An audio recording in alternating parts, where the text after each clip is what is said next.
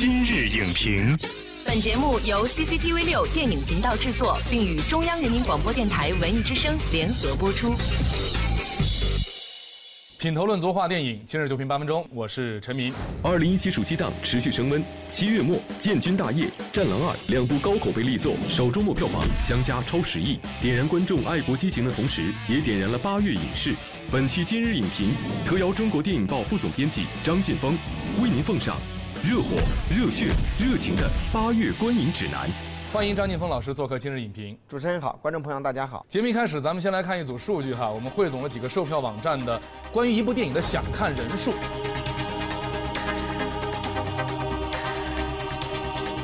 那我们可以看到，《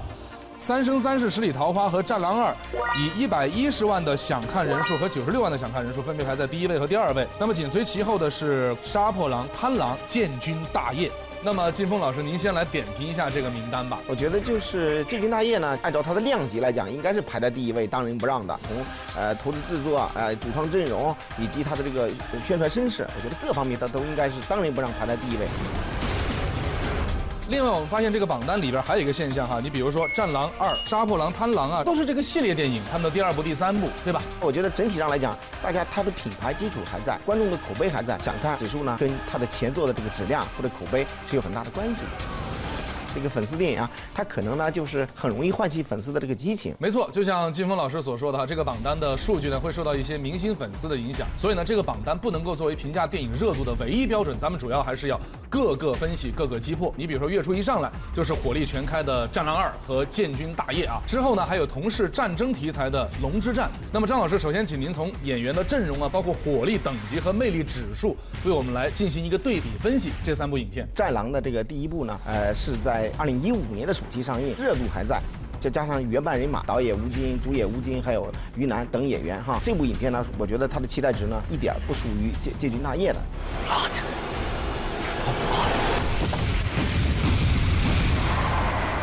那么相比而言呢，我觉得《建军大业》呢，从量级上来讲啊，这部影片呢，因为它是一个献礼大作，它集合了电影界这个最优秀的这个力量，从导演投资的规模、创作阵容，我觉得这些是《战狼》所不能匹敌的。那我们再来说说《龙之战》。嗯，我觉得这部影片它的出新点就在于我们在荧幕上的这个民族英雄，尤其是产业化以来的这样的民族英雄的这个影片太少。之前的话有一部这个陈嘉上的《荡寇风云》，对，讲的是戚继光。对对，我觉得是这样。你比如说《战狼》，它是打开了当代军事战争题材。的一个缺口，《建国三部曲》呢是打开了革命历史战争题材的缺口。那么我觉得《龙之战》呢，可能就像他的一句宣传词，就是胜算虽不大？呃，但求决死。虽胜算不大，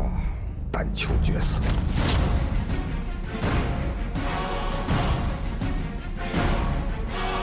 那么接下来呢，咱们再来说说八月份的热血动作片哈，都有哪些？我们先来看看。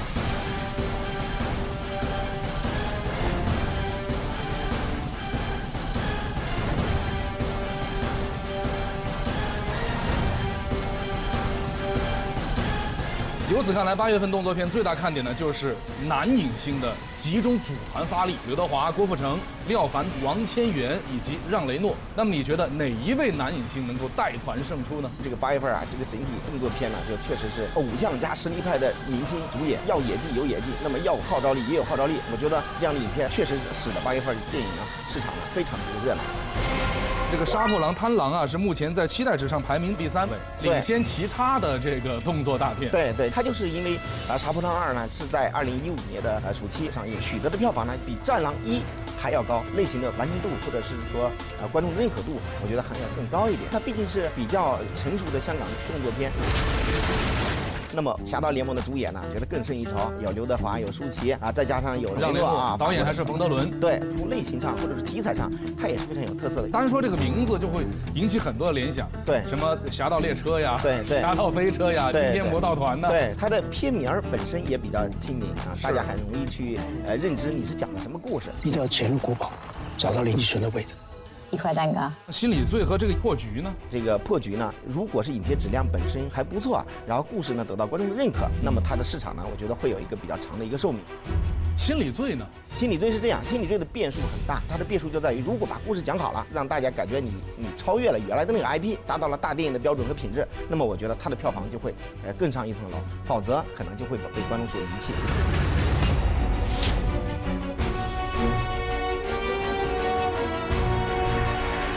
其实说到号召力，说到大 IP，那最重量级的就在我们下边这个板块了，爱情片的板块。每年暑期档，青春片、爱情片呢都是不可或缺的一个电影类型。八月份关于友情、爱情的电影还真不少，你比如说有《三生三世十里桃花》，还有《鲛珠传》啊这样的一些玄幻爱情，还有《泡芙小姐》这一类的都市爱情友情片。那金峰，你觉得这些青春片在八月份的电影市场谁更有竞争力？如果论青春爱情电影，那么我觉得肯定是有 IP 基础的，那么会胜出一筹。综合来看呢，《三生三世十里桃花》包括《鲛珠传》这两部影片呢，一定会脱颖而出。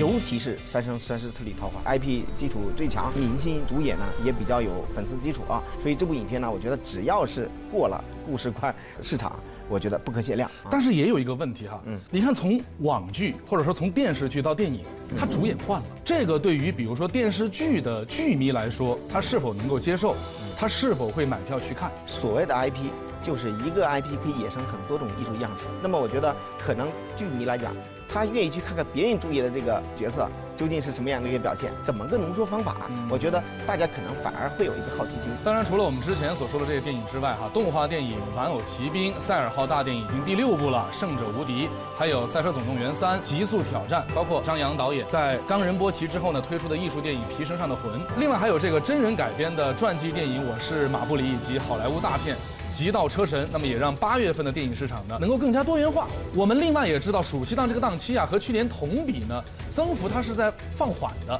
那么我们综合来看这个档期，今年这个八月档能不能够实现一个突破？从二零一四年开始，呃票房呢爆款很多，到二零一五年的时候，真正创造了一个记录，暑期三个月呢，票房是一百二十四亿。那么二零一六年还是取得了一百二十五亿。今年的暑期三个月呢，整个看来呢，七月底上映的这个《借军大业》和《战狼二》点燃市场。再加上八月份的《三生三世》，再加上《杀破狼》《探狼》，再加上两部这个好莱坞进口大片，如果都能够点燃市场的话，我觉得也是有可能性的。所以整个的这个影片的质量呢，还是在进步。所以我觉得呢，还是要呼唤广大观众呢，走进电影院，通过你自己的投票呢，来支持呃国产影片，来支持我们呃中国中国电影啊。感谢张劲峰老师的精彩点评。经过七月份的预热，八月盛夏，电影市场呢也在持续升温。战争片够燃，青春片够鲜，动作片够硬，并且呢电影题材多样，类型丰富，总有一款适合你。我们希望这个热火、热情、热血的八月，能够燃起暑期档热浪的同时，也能点燃您对中国电影市场的热爱与信心。感谢收看本期今日影评，下期节目再见。本栏目视频内容，请关注 CCTV 六电影频道，周一到周五每晚十点档《今日影评》。